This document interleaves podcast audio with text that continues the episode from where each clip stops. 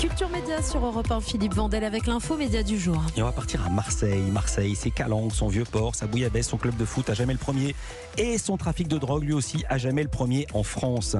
De la French Connection au caïd des cités, Marseille est considérée comme la capitale de la drogue dans notre pays et c'est l'objet d'une série documentaire en deux volets qui va passer dimanche sur TF1 et qui retrace 50 ans d'histoire du trafic et de la lutte contre les réseaux et contre les trafiquants. Douaniers, grands flics, figures du milieu et caïds des cités témoignent et permettent de mieux comprendre cette économie parallèle qui gangrène la ville et qui fait couler le sang. Bonjour Christophe Widman. Bonjour. Vous êtes euh, co-directeur de la collection NC de la French Connection à aujourd'hui 50 ans de trafic de drogue à Marseille. C'est le titre complet. Ça passera dimanche après le JT de 13h dans l'émission Grand Reportage. Et vous avez réalisé le premier épisode. Merci d'être avec nous au micro d'Europe 1. Vous n'êtes pas seul. Bonjour Ali Watani. Bonjour. Vous êtes co-directeur de cette collection. Vous avez réalisé le deuxième épisode. Une des forces du documentaire, c'est la force des témoignages. Vous avez réellement rencontré des figures du milieu, des caïds des cités. Comment obtient-on la confiance de ces témoins lorsqu'on a un projet de documentaire pour TF1 ou même pour une autre chaîne? Comment avez-vous réussi à les faire parler? Les anciens qui sont sortis de prison, je vais commencer par vous, Ali Watani, et ceux qui sont en ce moment euh, aux affaires, si je puis me permettre. Alors moi, c'est ceux qui sont aux affaires euh, actuellement que j'ai pu euh, rencontrer. Bah, comme pour tout autre sujet, c'est d'abord beaucoup de, de, terrain, beaucoup de rencontres, de mise en confiance. ça se passe souvent en direct. C'est difficile de travailler depuis Paris il faut rencontrer faut être sur place. Mais qu'est-ce qu'on leur promet Parce qu'on n'a rien sans rien. Alors, il n'y a, pas, a pas de promesse. En fait, il y a, y a d'abord, il y a une, dans, dans, un, dans un charbon, comme on dit à Marseille, c'est-à-dire un point de vente, il y a, y a tous les profils, comme dans n'importe quelle organisation euh, humaine. Euh, il y, a, y a des gens qui sont des, y a des victimes, il y a, y a des gens qui sont des vrais voyous, il y a des gens qui sont abusés, il y a beaucoup de jeunes qui, qui pensent euh, s'élever socialement comme ça.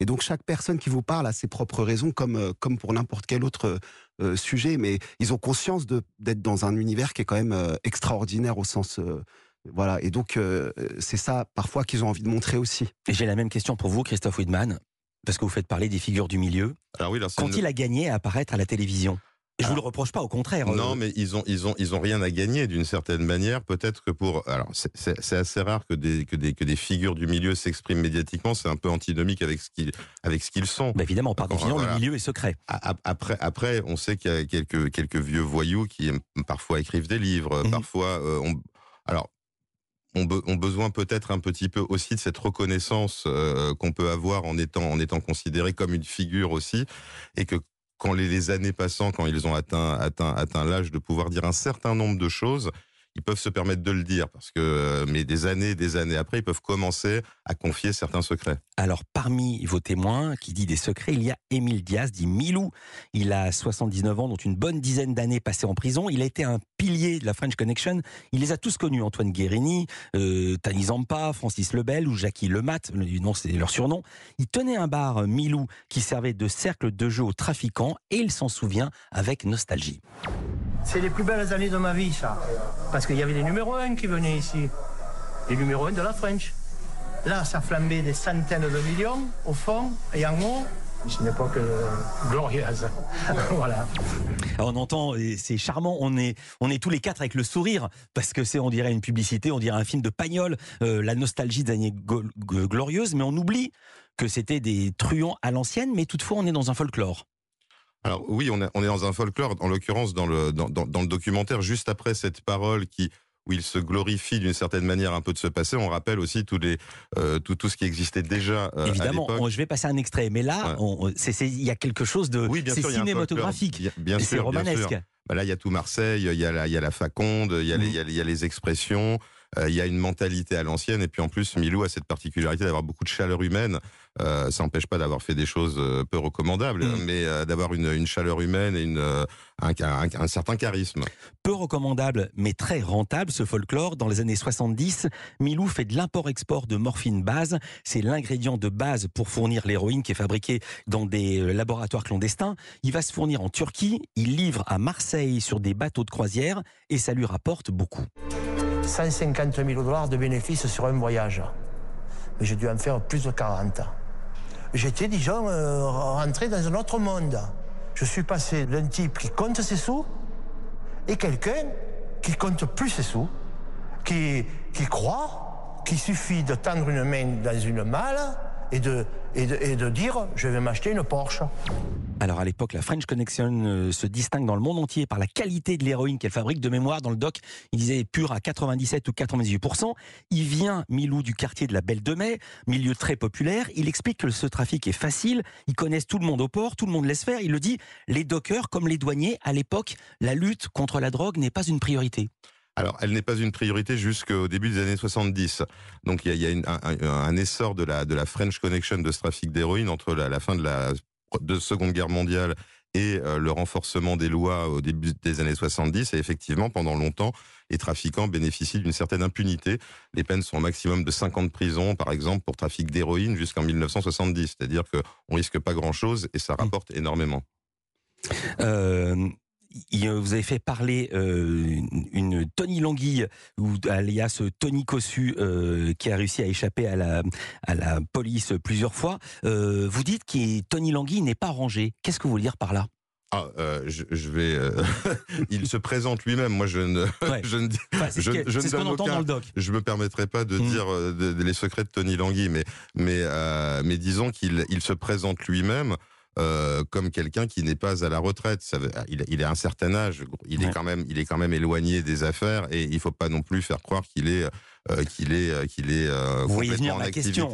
Euh, c'est encore une figure du milieu. Pourquoi accepte-t-il de témoigner? Là, c'est un compliment que je vous fais face caméra sur TF1. S'il est s'il est encore s'il n'est pas à la retraite, pourquoi on peut l'interviewer pour la télévision et la police n'arrive pas à mettre la main dessus? Alors il est déjà là, il est pas recherché par la ouais. police tout de suite, euh, donc c'est aussi pour ça qu'on peut on peut lui parler. Et puis je pense qu'il avait un intérêt à parler d'une époque assez lointaine, mais qui pour lui a été très importante parce qu'il était proche de Francis le Belge, il a été proche de Jackie Lemat, qui étaient mmh. des personnages très importants de ce milieu marseillais.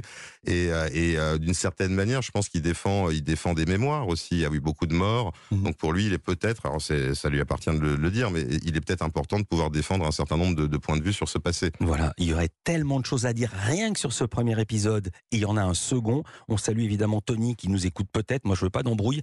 La question qui se pose, c'est comment ces trafiquants à l'ancienne ont transmis le métier, euh, puis ont été dépassés par les trafiquants des cités? Qu'est-ce qui a changé dans le métier? Comment la police s'est-elle adaptée On en parle juste après. Culture Média continue sur Europe 1. Europe 1, Philippe Vandel avec l'info média du jour. Nous sommes avec Christophe Widman et Ali Watani. Ils signent tous les deux un documentaire, un double documentaire en deux parties de la French Connection à aujourd'hui 50 ans de trafic de drogue à Marseille. Ce sera à voir sur TF1 dimanche après le journal de 13h. C'est dans la case grand reportage.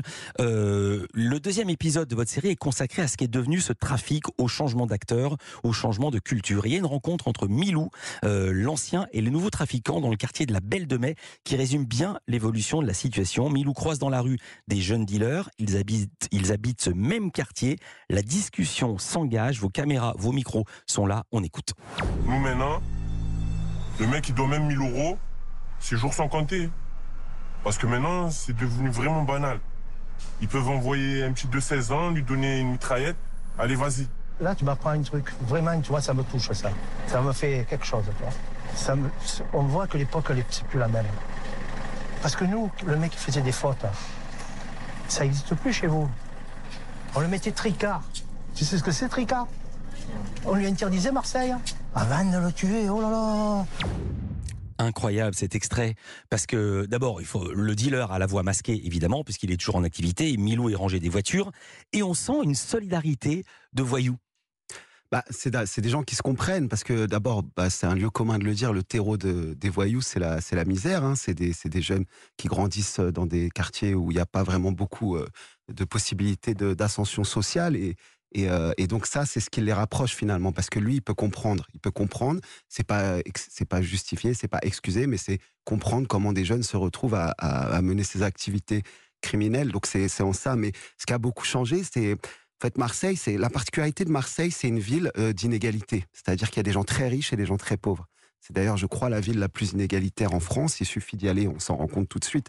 Mais on a un passage dans le film, on, on voit depuis un toit euh, de la cité Corot euh, dans les quartiers nord, et, et on nous montre, voilà, on voit la, les, beaux quartiers de Marseille d'un côté, puis l'amas de béton, comme dit notre mmh personnage de l'autre côté. Et donc c'est ça, ça, bah, ça fait de l'envie, et forcément ça crée une envie de, de, de comme ça d'ascension sociale fulgurante, et c'est en ça qu'ils se comprennent toutes ces générations. Et autre télescopage que vous parlez de, de vue aérienne, c'est quand on voit les policiers qui voient de là où ils travaillent, de leur bureau, le trafic qui se fait euh, à 100 mètres de, de, de, là où ils sont. Et vous comprendrez en voyant le doc pourquoi ils vont pas faire des arrestations tout La figure qui a fait passer le trafic des Corses et des Marseillais vers les quartiers, comme vous dites, c'est Farid Berama. Au départ, c'est un lieutenant de Francis le Belge. Et un jour, il décide de s'émanciper. Ali Ouattani, racontez-nous.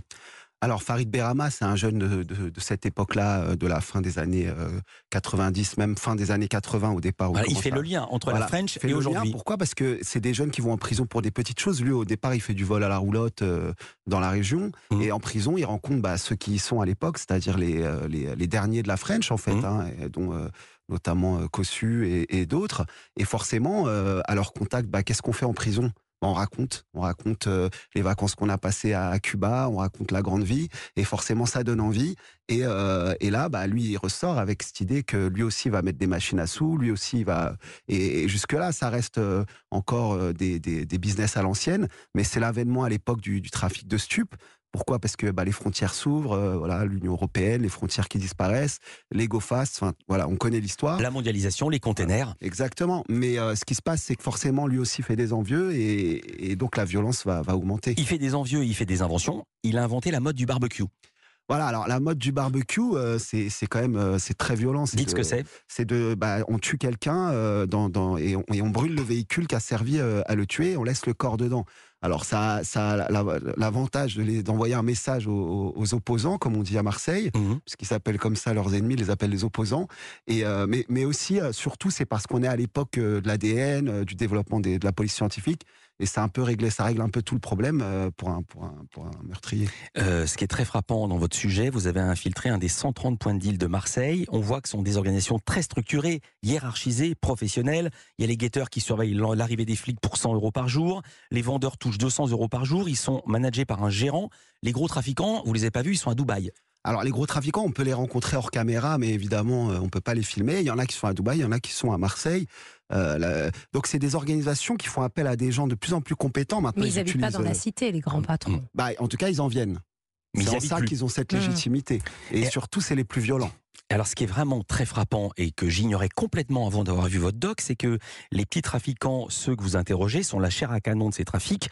Ça, je le savais. Ce que j'ignorais, c'est par exemple une embrouille entre deux gros trafiquants qui s'embrouillent dans une discothèque de Thaïlande peut provoquer la mort d'un guetteur dans la cité à Marseille. Oui, euh, bah, bon, il y a toujours un différent commercial au départ quand même. Hein. Mm. C'est quand même eux, euh, ils parlent, ils parlent argent. Mais après, il y a des, des gentleman agreements entre certains réseaux qui peuvent effectivement se, euh, pour des raisons, parce que quand on, ce qu'on voit, quand on a une progression sociale, enfin sociale, si fulgurante, quand on gagne beaucoup d'argent comme ça, il y a très vite des questions d'ego. Mmh. Euh, il y a aussi euh, des questions de voilà et, avec les réseaux sociaux, euh, les, les, histoires, les, rivalités s'accumulent. Et effectivement, récemment, c'est tout le monde, c'est notoire, c'est notoriété publique à, à, Marseille. Il y a eu une bagarre en boîte de nuit en Thaïlande entre deux chefs de réseau qui, qui a amené à, notamment un nombre des morts qu'on a mmh. actuellement. Les crimes sont commandités depuis l'étranger ou est-ce que les crimes, moi je pensais benoîtement que c'était des embrouilles de quartier, mais je pensais pas que ce, ça aurait pu être commandité. Alors ça, il y a les deux. Il y a les deux en fait, mais ce qui se passe, moi, ce que j'ai pu voir en parlant encore une fois hors caméra avec certaines personnes,